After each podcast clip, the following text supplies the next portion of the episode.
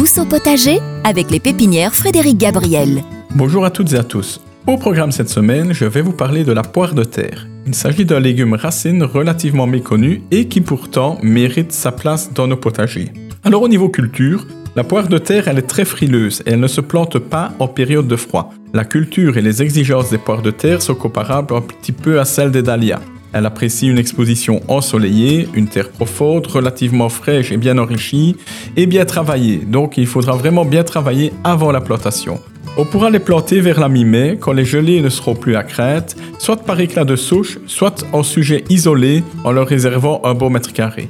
Il est tout à fait possible de trouver à cette époque des poires de terre euh, directement euh, en végétation, dans les jardineries ou dans les pépinières. Un mois après la plantation, un léger butage permettra de faciliter l'ancrage des plantes et contribuera à maintenir un peu plus de fraîcheur dans le sol. Fin juin, lorsque la terre est bien chaude, étalez un paillage épais de façon à limiter les arrosages.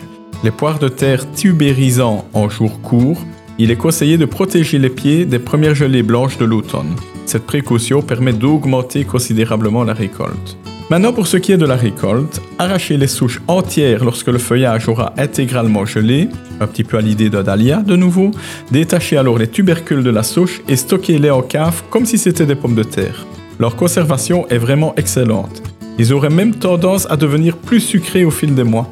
La partie supérieure de la souche, grâce auquel on la multiplie par division au printemps, elle sera conservée à l'obscurité dans un local hors gel, comme un dahlia. Délicieuse même après plusieurs mois de stockage, la poire de terre est un légume souterrain qui se conserve vraiment très très bien. Justement, côté cuisine, les tubercules souterrains se consomment cuits, mais ils peuvent également être apprêtés crus, râpés. La chair peut être un petit peu fade, quoique relativement sucrée.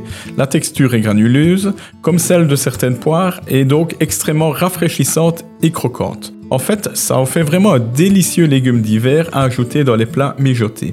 On peut également faire de la poire de terre de délicieux desserts, cuite dans un sirop au chocolat par exemple. Voilà, sur ces petites idées de recettes, je vous souhaite déjà un bon week-end et je vous dis à la semaine prochaine.